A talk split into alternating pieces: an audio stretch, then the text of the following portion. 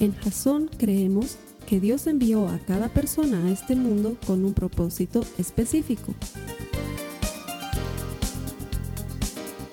Nuestra misión es ayudarte a que tengas una relación personal con Jesús y a través de ella encuentres ese propósito para tu vida.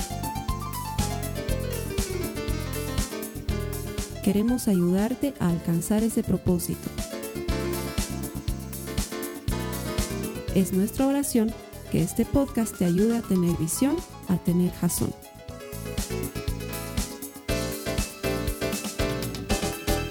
Estoy muy contento de estar contigo una semana más aquí en Jazón y a través de los servicios de Jazón en línea. Todo lo que hacemos es porque creemos que Dios tiene un propósito para tu vida. No estás aquí por casualidad. Las casualidades no existen. Dios había agendado esta cita contigo desde el principio de la historia del universo, porque Él tiene algo especial para compartir contigo hoy. Todo el que encuentra a Dios encuentra vida y nuestro deseo es ayudarte a encontrar una relación personal con Jesús, de manera que encuentres ese propósito del que acabo de hablarte. Estamos terminando una serie que se ha llamado Desde hoy en adelante y el objetivo de nuestra serie ha sido rescatar matrimonios que estaban al borde del fracaso, ayudar a matrimonios que están entrando en, ese, en esa dinámica que los puede llevar a perderse y preparar a las personas que aún no se han casado para que tengan matrimonios exitosos. ¿Por qué? Porque la gente no se prepara para el matrimonio. Se preparan para todo, pero para el matrimonio no se preparan. Pasamos más tiempo preparando nuestra ceremonia y nuestra boda y nuestra fiesta que preparándonos para casarnos. Y luego en el camino nos encontramos que un matrimonio es algo complicado y difícil. Son dos mundos completamente diferentes, uniéndose y tratando de llevarse el uno con el otro. Y en el camino, lo que en un inicio era pasión y locura termina siendo desgaste y aburrimiento y muchas veces tedio y odio y separación. Y nuestro deseo genuino ha sido ayudar a los matrimonios a salir adelante. Creemos que te hemos dado las herramientas suficientes para sacar tu matrimonio adelante, ya sea que estés casado o ya sea que te vayas a casar. Si estás divorciado, nuestro deseo jamás va a ser que te sientas culpable porque sabemos que ya has pasado por esa etapa. Sabemos lo duro que es, lo que has sufrido, lo duro que has intentado mantener tu matrimonio y no lo has logrado. Nuestra intención con esta serie es abrirte un atisbo de esperanza porque Dios es capaz de restaurar aún ahí donde todo parece perdido. Las últimas cuatro semanas hemos visto, y con predicadores excelentes además, una serie de compromisos que tenemos que llevar adelante si queremos mantener nuestro matrimonio sano, pero sobre todo si queremos mantenerlo a la manera de Dios, que es lo más importante y es la única garantía que tenemos de que tu matrimonio sea realmente desde hoy en adelante y hasta que la muerte los separe. La primera semana veíamos con mi amigo Javier el primer compromiso que tenemos que hacer como pareja es buscar a Dios juntos, orar, orar juntos, pasar tiempo con Dios juntos. Es bueno, es importante que tú ores solo, pero es bueno y es importante que cuando estás casado ores como pareja. Pases tiempo buscando a Dios con tu pareja. ¿Por qué? Porque si haces esto, es mucho más complicado entrar en todas aquellas cosas destructivas del matrimonio. Y probablemente tú me digas, es que es bien difícil orar con mi esposo porque mi esposo no cree o porque mi esposa no cree. En tanto eso sucede, tú tienes que aprender a orar por tu esposo o orar por tu esposa. Y cumplir este compromiso, porque las cosas no comienzan dadas desde el principio. Uno tiene que buscarlas y uno tiene que tomarlas para que las promesas se hagan efectivas. La segunda semana veíamos con Esteban que es muy importante que entendamos que vamos a seguir peleando. Tener un matrimonio cristiano y tener un matrimonio a la manera de Dios no significa que no van a haber diferencias, no significa que van a haber cosas en las que no nos entendamos. Significa que cuando peleemos no tenemos que pelear a matar. No tenemos que pelear para destruir, no tenemos que pelear para lastimar, no tenemos que pelear para hacer daño, que es lo que muchas veces pasa en los matrimonios. Empieza la pelea y entonces sacan lo que el Esteban nos decía, el libro de los recuerdos o el acta de, el acta de decretos en tu contra y se acuerdan de 1814 cuando tu madre esa vez me hizo Y tú nunca me defendiste y esas cosas lastiman y hieren. O cuando empiezas a comparar a tu esposo con el esposo de alguien más. ¿Por qué no eres como el esposo de la Jenny, digamos, no? Y tú te miras y dices, ¿qué me faltas? Oye, el esposo de la Jenny es bien atento con ella y es buen padre. Con esas dos cosas ya te ha destruido tu estima, ya te ha destruido tu, tu identidad como esposo. O qué grave es cuando el esposo agarra y dice, medio mal te salió la sopa, ¿no? Mi mamá esto lo hace increíble, listo, ¿no? O sea, ya destruiste. Y eso te lleva a una pelea y las peleas son parte del matrimonio, pero tienen que ser limpias. Tienes que saber poner límites. Una cosa que mi esposa y yo hicimos desde que éramos novios, nos pusimos una de entre muchas reglas que tenemos y es prohibido insultos. Cuando vamos a pelear está prohibido insultar. Porque si me insultas estás pasando una barrera que no tiene regreso. Muchos matrimonios ya se tratan a puro insultos nomás, porque ya pasaron esa barrera hace tiempo. Entonces, de entrada, lo primero que le dice eres bruta, eres una tarada, quítense la cabeza. Listo. Nunca más va a haber respeto ahí. Tienes que poner reglas.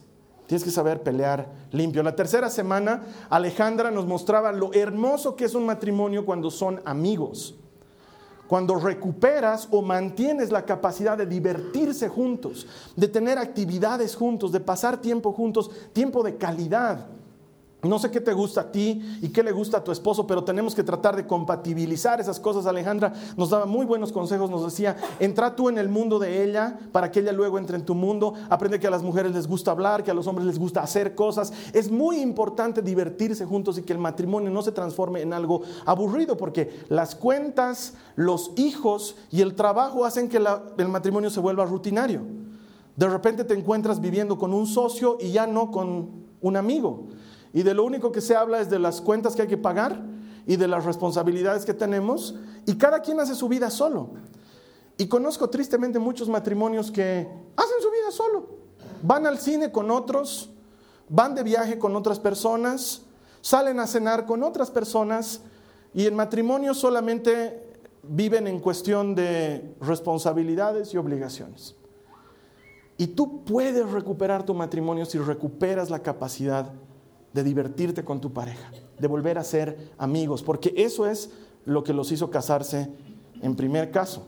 A menos que te hayas casado obligado, porque bla, bla, el otro tipo de matrimonios que también pueden volver a encontrar amistad. ¿Sí?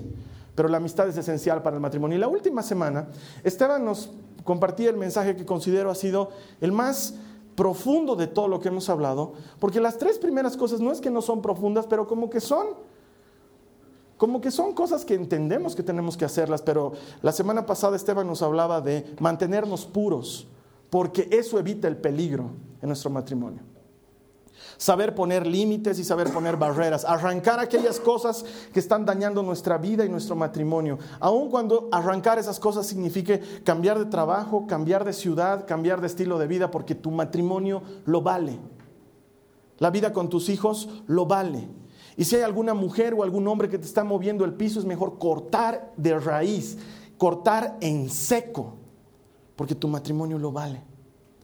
Y el Esteban nos da unas cuantas herramientas importantes para mantenernos puros, para cuidar nuestro cuerpo, para cuidar nuestra mente, para evitar las tentaciones, de manera que eso fortalezca nuestro matrimonio. Y hoy vamos a compartir el último tema, que es el último compromiso y que se trata de nunca rendirse un matrimonio nunca debería darse por vencido. Un matrimonio debería entender que nunca está terminado. De hecho, acompáñame tu Biblia, por favor, a Mateo 19, los versos 3 al 6.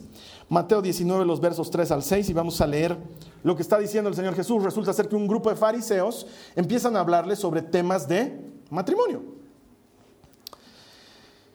Unos fariseos se acercaron y trataron de tenderle una trampa con la siguiente pregunta. ¿Se permite que un hombre se divorcie de su esposa por cualquier motivo.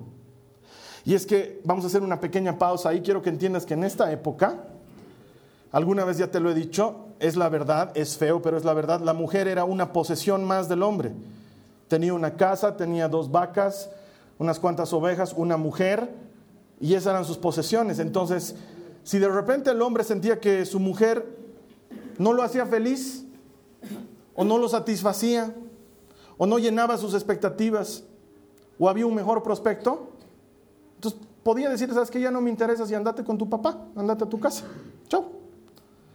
Y entonces los fariseos están tratando de entrar en este tema con Jesús para tenderle una trampa, para ver qué dice Jesús al respecto. Y espectacularmente Jesús no solamente sube el estándar, ni lo eleva un poco más, sino que dispara el estándar del matrimonio a un nivel que deja a todos con la boca abierta y los ojos tremendamente abiertos, por lo que va a decir, porque lo que va a decir Jesús supera todo concepto de matrimonio vivido hasta el momento e incluso para nosotros en las sociedades modernas que pensamos que el matrimonio es solamente un contrato. Jesús sigue diciendo, ¿no han leído las escrituras? Allí está escrito que desde el principio Dios los hizo hombre y mujer. Y agregó, esto explica por qué el hombre deja a su padre y a su madre y se une a su esposa y los dos se convierten en uno. Como ya no son dos, sino que son uno, que nadie separe lo que Dios ha unido. Es como, no sé si alguna vez te hacían hacer estas manualidades en colegio, pero te daban un, pedazo de cartulina y tú tenías que llenarlo de pegamento y lo, le ponías otro pedazo de cartulina encima o le ponías papel maché o le ponías otro tipo de papel para hacer una manualidad y tenías que esperar que se sequen porque ibas a cortar y hacer cosas interesantes con esos papelitos. ¿Qué pasa si esos, esa cartulina y ese papel maché que están pegados tratas de despegarlos? Cuando ya están completamente pegados, no se puede. Se rompe, se arruina. Porque cuando has hecho algo uno, ya no puedes desunirlo, ya no puedes. Cuando algo se ha vuelto uno, desunirlo es una cosa muy difícil. Ahora imagínate qué pasa cuando Dios es el que ha hecho algo uno. Por eso es que duele tanto el divorcio. Y es tan desgarrador y se sufre tanto y hay tantas heridas. Y cuando tienes hijos se multiplica porque se vuelve un infierno la casa. ¿Por qué? Porque Dios lo hizo uno. Y Jesús está haciendo bien claro, cuando Dios hace algo uno, que no venga otro a desunirlo. Ya es uno. Y el estándar de Jesús es este. Mira, el único caso al que no le estoy hablando durante esta serie es el caso donde existe violencia familiar, donde el marido la pega a la mujer o la mujer lo pega al marido. Yo sé que hay algunos que no van a querer aceptar, pero si tu esposo te pega, te pega. ¿eh? No es para casos donde hay violencia familiar, violencia psicológica, donde la mujer de repente está con el ojo destrozado y ¿qué ha pasado? No, me he golpeado contra la esquina de mi cama, pero tu cama no tiene esquina. Yo también pensé que no tenía. Ah, había tenido esquina. ¿Y por qué tienes como una mordida aquí en tu cuello? Se ha roto la cama me ha agarrado de ahí, se pero si el, golpe es aquí y la mordida es aquí, si es que medio chueco he caído. ¿eh? Hay mujeres que los justifican a sus maridos pegadores hasta la muerte. Esto no es para eso, no es seguir con el pegador, eso nunca va a ser. Seguir con el que te ha visto con cara de saco de golpear, nunca va a ser. Esto es para un matrimonio tipo que tiene problemas tipos y que llegan a divorcios tipo, ¿sí? Del estándar y de las estadísticas que hemos hablado. Porque si tú estás viviendo una relación abusiva, huye, denuncia, habla con las autoridades. Esto no es para relaciones abusivas, es para un matrimonio que está pasando por una crisis matrimonial común, si vale el término. ¿Sí?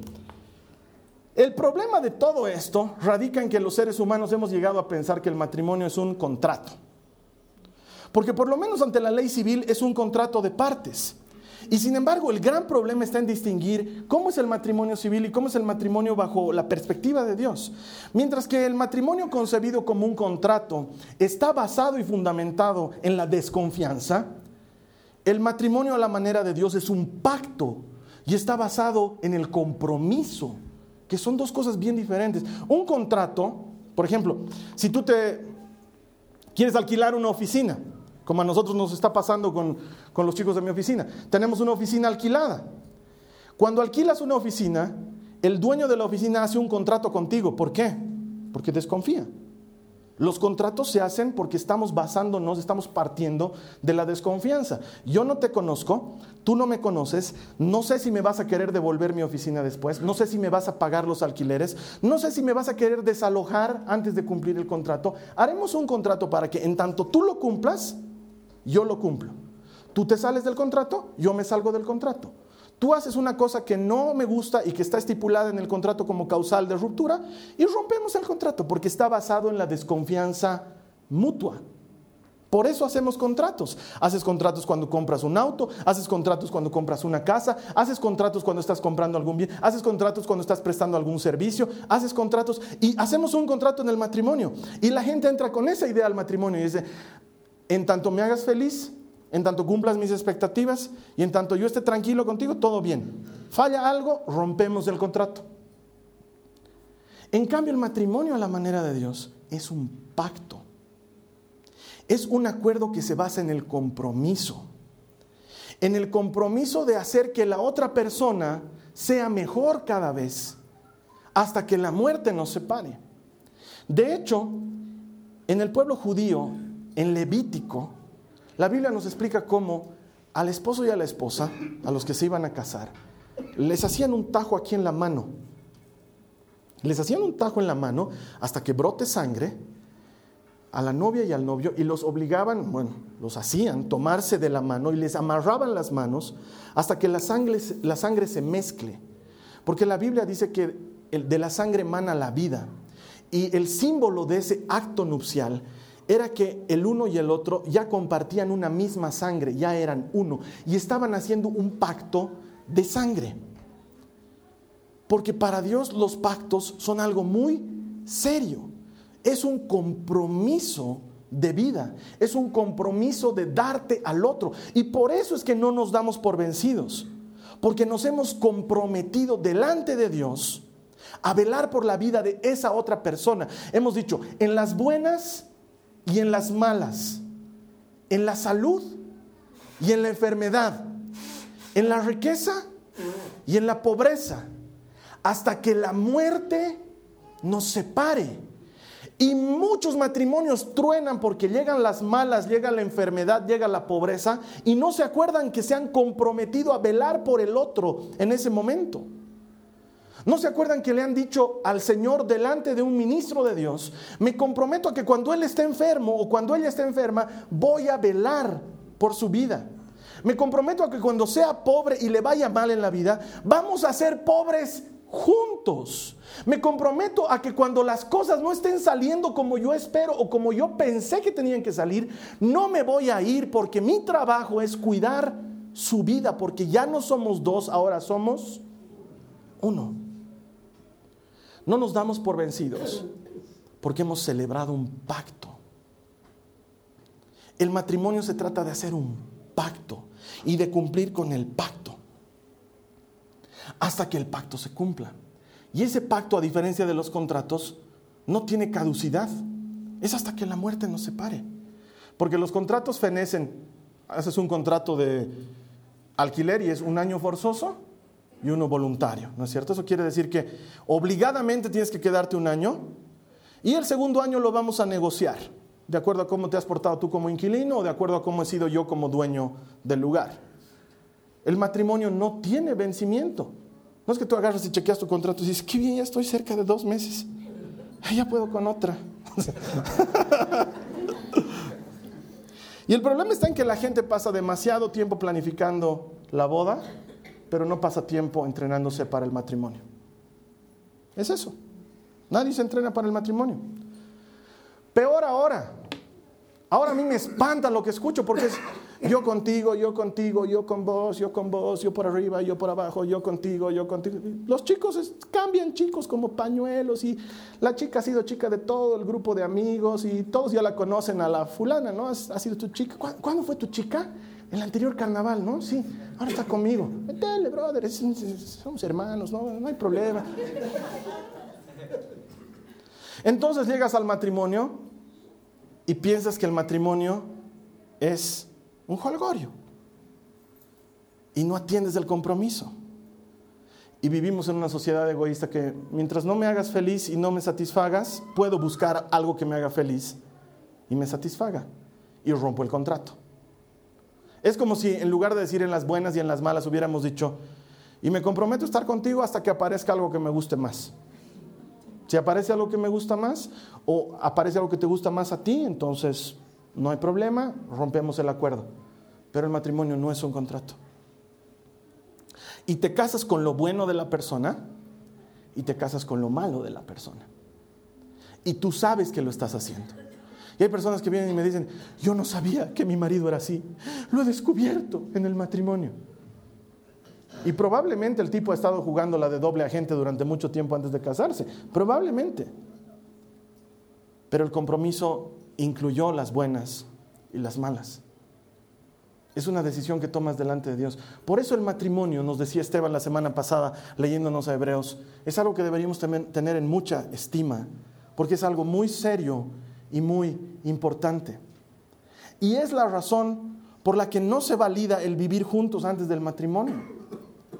Porque la gente cree que como es tan serio y tan importante, entonces viviremos juntos nomás y así cuando las cosas no funcionen nos iremos también tranquilitos, tú a tu casita, yo a mi casita. Y lo único que estás haciendo es cavar la zanja para nunca aprender a vivir en matrimonio. No aprender jamás a cumplir tus compromisos. No aprender jamás a vivir en las buenas y en las malas. Porque es fácil abandonar un trabajo cuando las cosas no están yendo bien. Es fácil dejar de ser amigo de alguien con el que ya no te llevas. Pero el matrimonio es mucho más que eso. De hecho, lo que necesitamos aprender es cómo funciona el matrimonio de la manera de Dios. Así que te voy a pedir que me acompañes a Gálatas 6, del 7 al 9, por favor. Gálatas 6, del 7 al 9.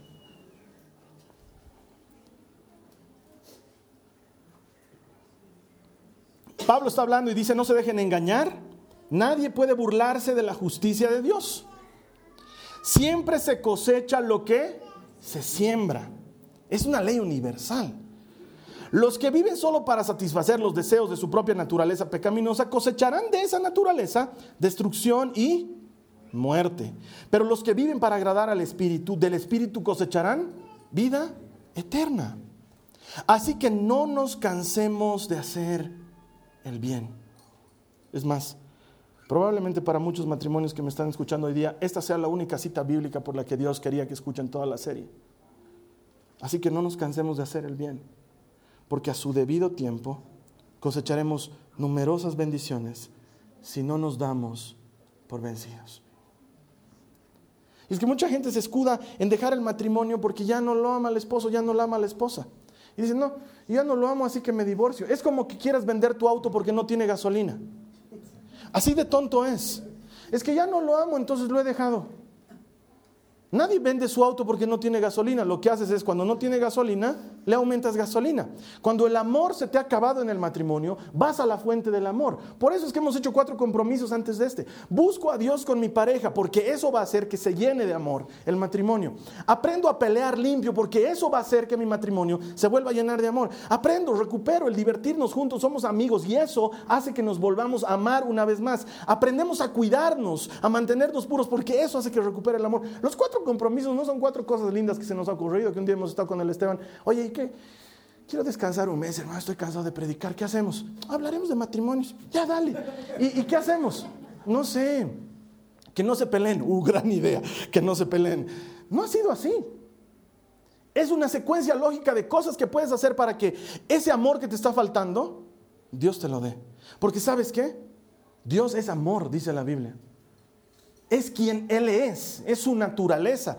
Te abrazas de Dios y Él puede hacer renacer el amor en parejas que ni siquiera se hablaban, porque Él tiene el poder para hacer eso. Pero la Biblia está siendo clara, lo que siembras, eso vas a cosechar. Lo que siembras, eso vas a cosechar. No hay manera de que yo siembre semillas de manzana y coseche papas. ¿No ve? ¿Se puede? Si yo estoy sembrando manzanas, ¿qué voy a cosechar? Siempre, siempre, no hay excepción.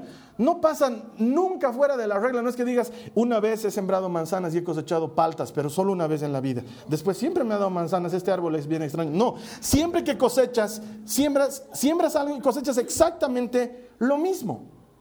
Entonces, ¿qué estás sembrando en tu matrimonio? Porque si siembras amargura, vas a cosechar amargura. Si siembras gritos, vas a cosechar gritos. Si siembras insultos, vas a cosechar insultos. Los psicólogos esto lo saben de memoria. Cuando hay un niñito pegador en, los, en, los, en las guarderías, en los kindergartens, cuatro añitos, tres añitos y es pegador, saben que ese niño es abusado en su casa. Lo saben. Aquí no hay, qué raro, ¿no? ¿Por qué pegará? ¿De dónde habrá aprendido? Ha debido venir preludeado en su disco duro el, puñetazo, porque lo que siembras, eso cosechas. Un hogar violento cosecha una familia violenta. Un hombre torpe con su esposa, ¿qué va a cosechar? Torpeza y rechazo y distancia.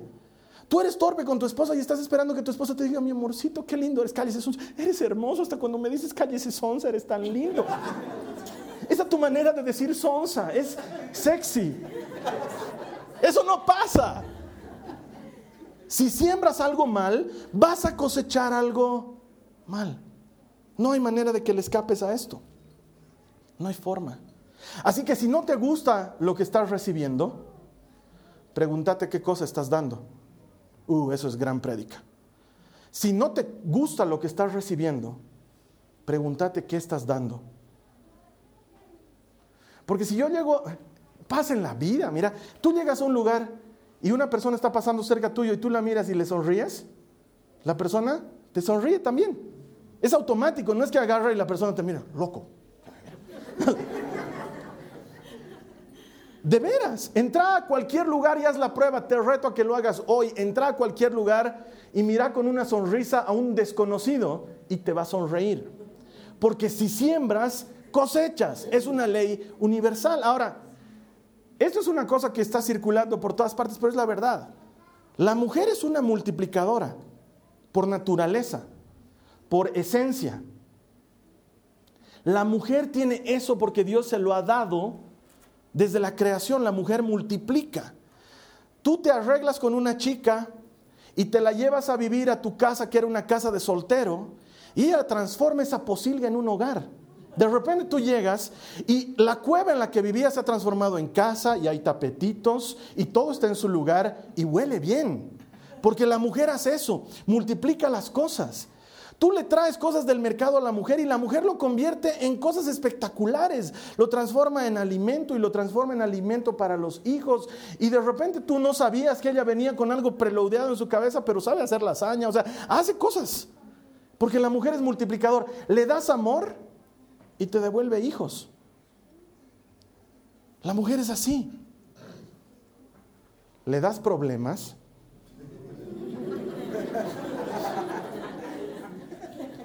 Es verdad y tú lo sabes. Por eso te has reído. Le das problemas y te espera el infierno. Porque la mujer multiplica. Y el hombre no sabe eso. Y no se da cuenta que lo que está sembrando lo va a cosechar en mucho. Pero si la amas, si la dignificas, si le das un lugar preeminente, si organizas tus prioridades de manera que todo el mundo entienda que para ti Dios está primero y luego está tu esposo, tu esposa. Porque muchas veces ordenamos mal y los hijos están antes que el esposo o la esposa. Y hacemos un hogar disfuncional. Imagínate si la mujer siendo multiplicadora tú la pones en un lugar de preeminencia. Si tú la atiendes, si tú la entiendes. Este es un mensaje poderoso. Porque lo que siembres, lo vas a cosechar. Y probablemente lo que estás viviendo ahorita en tu matrimonio sea el fruto de muchos años de sembrar lo que has estado sembrando. Si tienes un buen matrimonio, seguro estás cosechando un buen fruto. Porque has sembrado una buena semilla. Pero si tu matrimonio está de cabeza, probablemente son muchos años de sembrar mal, de sembrar otras cosas. De hecho, el segundo principio que sacamos de este mismo Gálatas es que una cosa es lo que siembras, siempre lo cosechas, pero el segundo principio es donde siembras, ahí vas a cosechar. Porque no hay manera de que yo siembre aquí manzanas, pero coseche a este lado árbol de manzanas. No hay forma. Si he sembrado aquí, aquí es donde voy a cosechar siempre. Entonces, si tú siembras en tu trabajo, ¿dónde crees que vas a cosechar? en tu trabajo. Y esa es la cosa más extraña, porque vienen a mi consejería pastoral, matrimonios, y la esposa dice, no me ama, no me atiende, no se preocupa de mí. Y el marido dice, pero si trabajo como negro para ti. Trabajas como negro.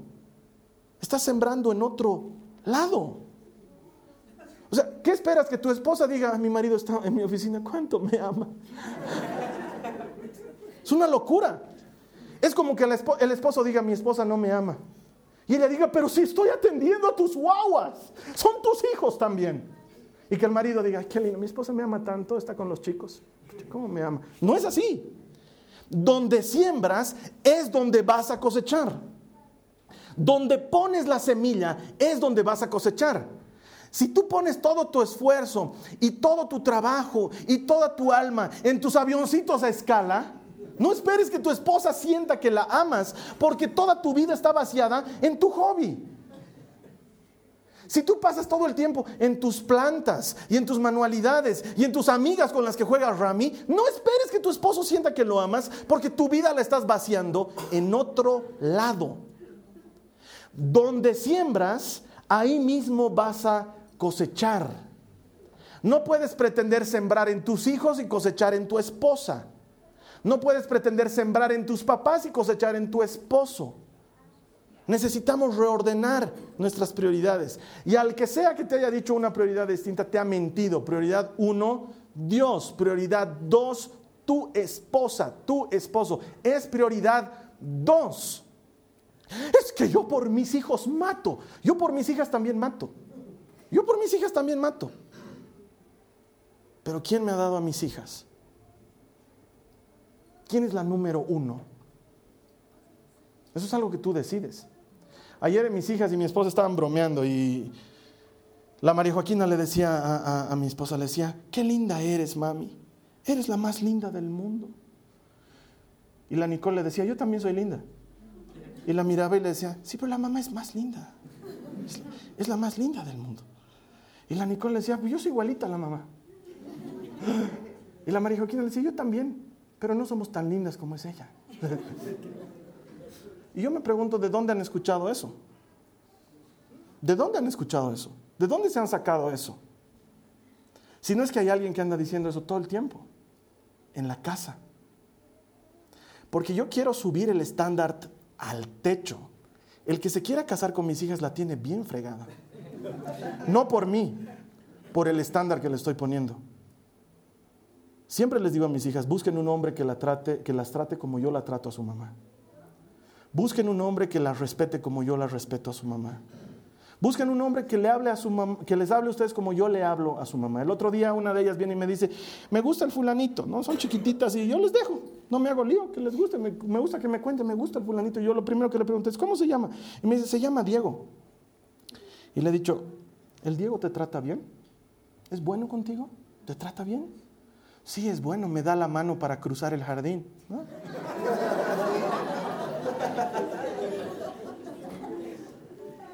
Entonces es un gran chico el Diego. Es un gran chico. Yo hasta el día de hoy sigo abriéndole la puerta del auto a mi esposa, lo sigo haciendo. ¿Por qué? Porque sé que mis hijas están mirando. Entonces el que va a venir a casarse con ellas, porque sé que algún día el desgraciado está por ahí.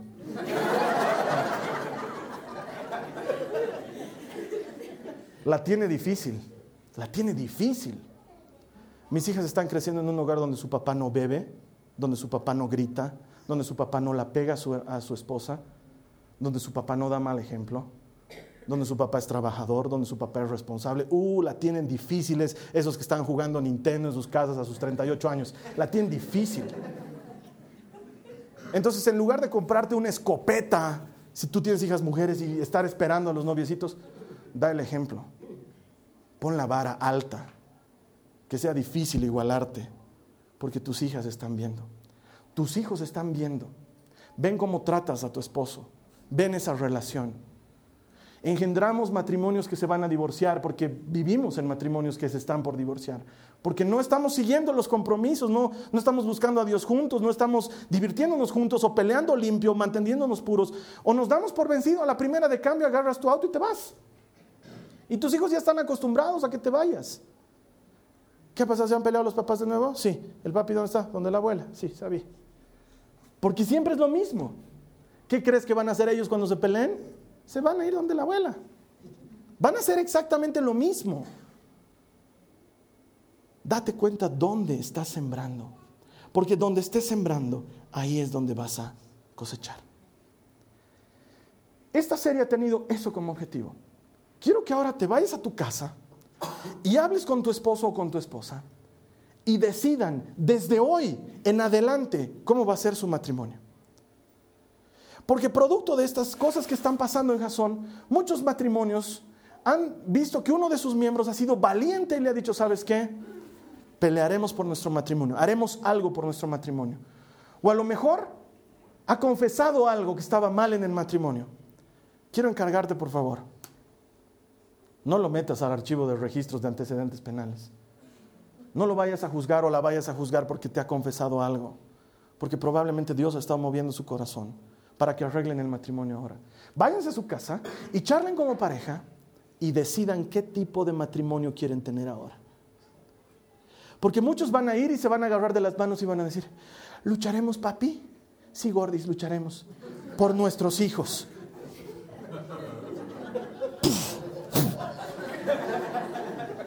Les juro que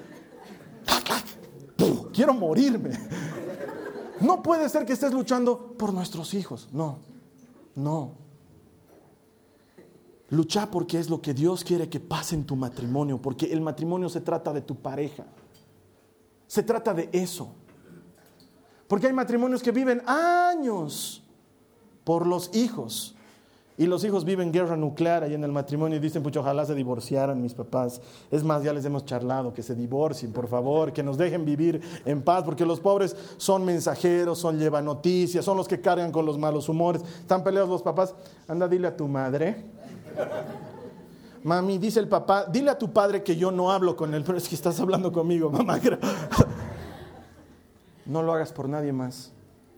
No lo hagas por lo que van a decir los demás. ¿Qué importa lo que digan los demás?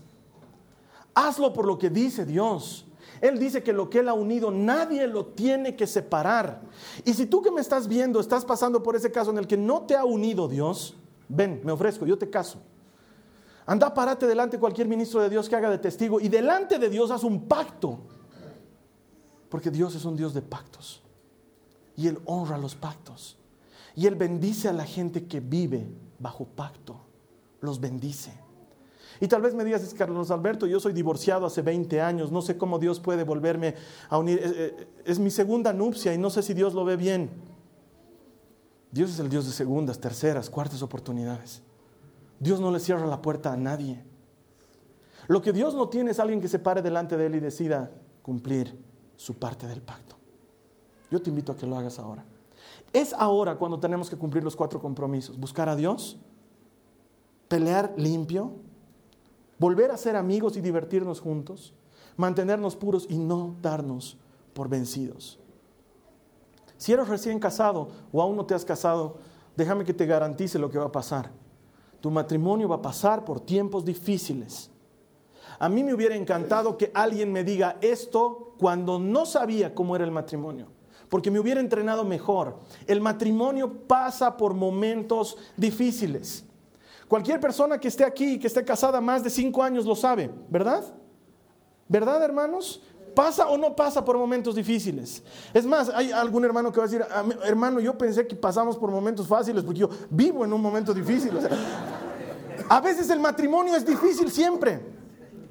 Hasta que te dan las herramientas correctas para manejar el matrimonio. El matrimonio no se trata de ti, se trata de tu esposo, se trata de tu esposa. No se trata de que te haga feliz, no se trata de que te complemente, no se trata de que te complete. Hollywood nos ha vendido demasiada basura durante mucho tiempo. Y entonces, como ya no me haces feliz, me voy. Como ya no me gusta lo que cocinas, me voy. ¿Por qué te lo tengo que cocinar? Soy tu empleada, me voy. Y toda la gente se va. Y el matrimonio no se trata de eso. El matrimonio se trata de tomarse de la mano y seguir caminando. Y quizás me digas, Carlos Alberto, lo que pasa es que a mí ya no me quedan ganas. Ya no me queda la más mínima gana, ya no siento. No siento hablarle bien, no siento tratarlo bien, no siento mirarlo a los ojos, lo único que siento es su pestilencia, quiero que se vaya de mi casa, yo no siento hacer nada con él. Y yo quisiera preguntarte, seas hombre o mujer, que estés sintiendo algo similar, ¿te pasa lo mismo con tu trabajo? ¿O con tus hijos? Que agarras y dices, ya no siento ir a trabajar ya no siento ir a... No me quedan ganas, no me quedan ganas de ir a marcar tarjeta, no me quedan ganas de cobrar mi cheque, no me quedan ganas. ¿Haces eso? Porque conozco cientos de miles de personas que lo siguen haciendo todos los días aunque no sienten ganas. Porque en el matrimonio sí pueden soltar como si nada, pero no hacen eso con las otras cosas. ¿Haces eso con tus hijos? Ya estoy harta. Comida todo el día, baño todo el día, tareas todo el día. Ya estoy ya desde hoy ya no les doy de comer. Que coman solos. ¿Haces eso? No conozco a nadie que agarre y diga, ya me harté del Estado, me harté del Estado plurinacional y de todas sus representaciones. No pienso pagar impuestos, no pienso pagar un solo impuesto. ¿Alguien hace eso? Agarras y con el dolor de tu bolsillo vas y pagas. Pero con el matrimonio sí hacemos eso. Ya no tengo ganas, ya no quiero luchar, ya me ha colmado las enaguas de piedritas.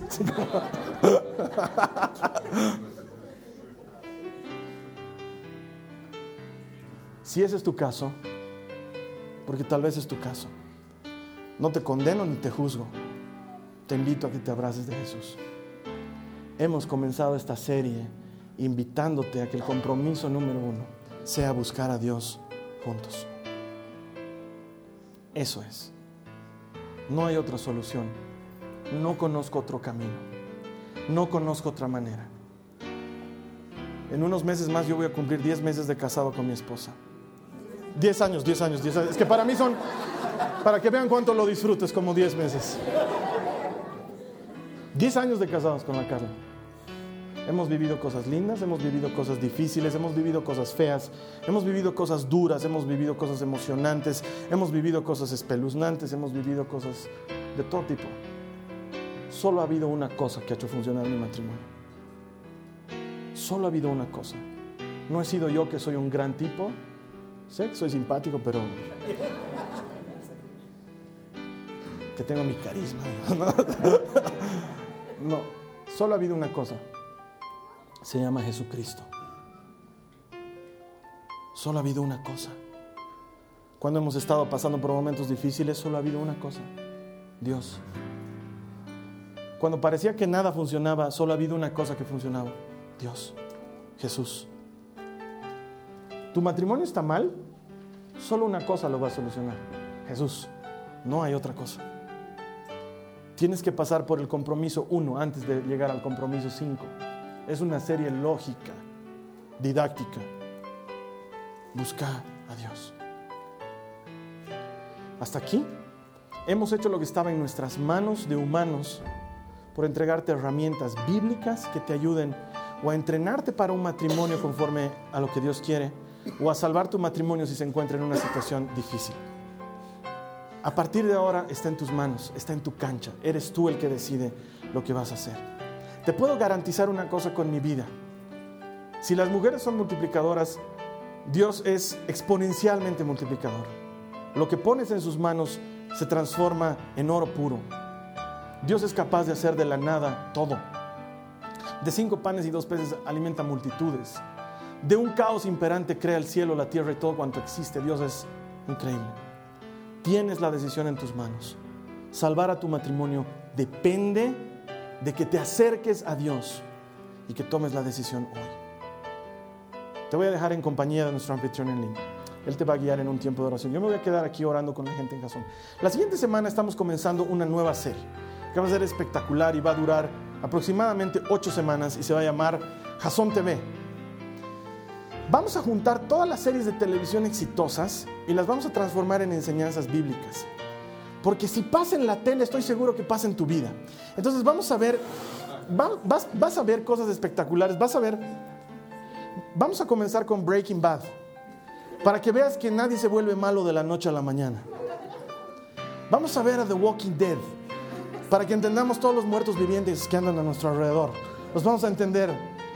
Vamos a ver Friends, para que veas el, el valor que Dios le da a la verdadera amistad. Vamos a ver 24 para que veas lo que es sobrevivir un ataque terrorista 24 horas al día. Tenemos preparadas ocho semanas, hasta de Big Bang Theory va a estar ahí.